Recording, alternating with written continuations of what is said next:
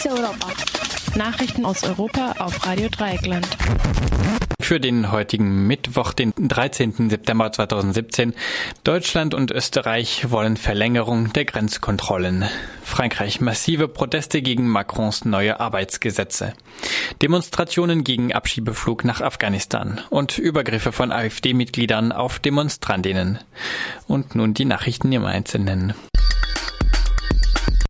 Insgesamt fünf Länder des Schengen-Raums setzen sich derzeit für eine Verlängerung interner Grenzkontrollen ein. Wie die österreichische Zeitung Der Standard berichtet, soll ein entsprechendes Positionspapier beim EU-Innenministerinnen-Treffen am Donnerstag vorgelegt werden.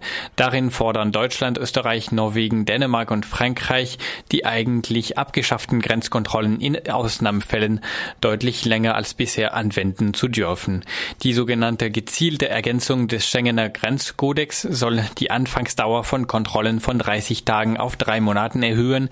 Die Maximaldauer soll demnach von zwei auf vier Jahre verlängert werden. Als Grund dafür wird in dem Positionspapier die Terrorbedrohung genannt. An den französischen Grenzen sind Grenzkontrollen wegen mehrerer Terroranschläge bereits seit einiger Zeit wieder eingeführt. Auch zwischen unter anderem Deutschland, Österreich und Italien gibt es regelmäßige Kontrollen, die sich vor allem gegen die Einreise von Flüchtlingen richten. Die EU-Kommission will diese Maßnahmen seit längerem auslaufen lassen und hatte sie kürzlich ein letztes Mal bis zum 11. November erlaubt. Unklar ist, inwiefern das Positionspapier die Forderung nach Grenzkontrollen wegen möglicher Terror Terroranschläge und die Abwehr von Geflüchteten sauber voneinander trennen will. In Frankreich haben am gestrigen Dienstag zwischen 230.000 und 500.000 Menschen gegen die Arbeitsreform von Präsident Macron protestiert. In rund 200 Demonstrationen in ganz Frankreich waren vor allem Mitglieder der Gewerkschaft CGT auf der Straße, die gegen die unternehmerfreundliche Politik von Macron mobilisiert hatte.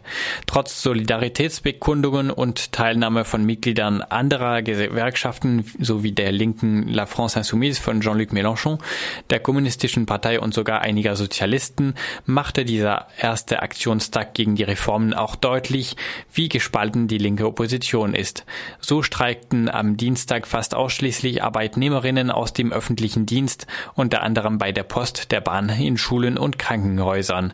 Die beiden Schwestergewerkschaften der CGT, also die CFDT und FO, wollen mit ihren möglichen Protesten noch warten, bis der endgültige Wortlaut der präsidentiellen äh, Gesetzesvorlage bekannt ist.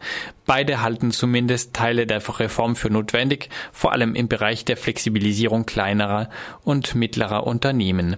Auch La France Insoumise ist trotz Beteiligung an den Protesten auf eine eigenständige Rolle bedacht. So ruft die Partei, die sich als führende Kraft äh, der Opposition positionieren will, zu einem eigenen Aktionstag Ende September auf.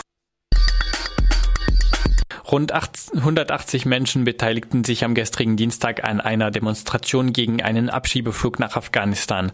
Am Düsseldorfer Flughafen protestierten sie gegen die sogenannte Rückführung von Asylsuchenden in das Bürgerkriegsland. Die erste Sammelabschiebung nach dem Anschlag auf die deutsche Botschaft in Kabul im Mai stieß auch bei Menschenrechtsorganisationen auf scharfe Proteste. So sagte beispielsweise Pro-Asyl-Referent Karl Kopp im Interview mit Radio Dreieckland, die Regierung wolle jetzt noch einmal Härte vor der Wahl zeigen und schiebe in ein völlig unsicheres Land ab. Informationen zu den betroffenen Personen gab es im Vorfeld so gut wie keine.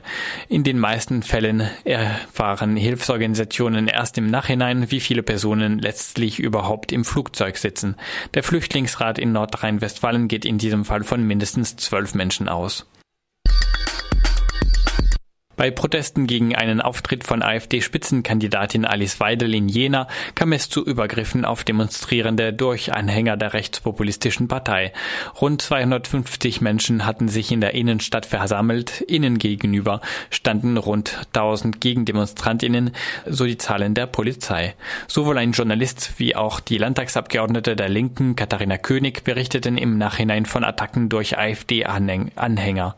Wie auf einem Video des Journalisten von von Thüringen 24 zu sehen ist, wird diesem die Kamera weggeschlagen, bis ein Polizist den Verantwortlichen wegdrängt. Zudem wurde von Demonstrantinnen von rechtsradikalen Parolen wie Deutschland den deutschen Ausländer raus berichtet.